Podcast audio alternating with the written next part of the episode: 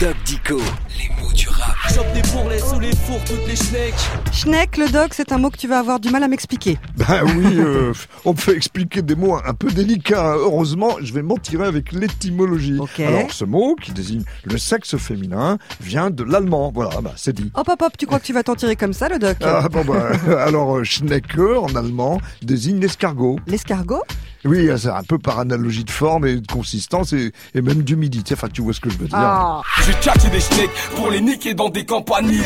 Ok, le doc, tu n'es pas très à l'aise avec le mot Schneck. D'ailleurs, comment ça s'écrit Ah, ça, c'est plus facile à expliquer. hein. On l'écrit SCH, comme en allemand, ou CH à la française, et NECK à la fin. Ce qu'on peut dire aussi, c'est qu'avoir la schneck, c'est très familièrement avoir de la chance. Ah oui. Bon, évidemment, c'est pas très raffiné, tout comme une schneck, bah, de manière grossière, c'est une femme.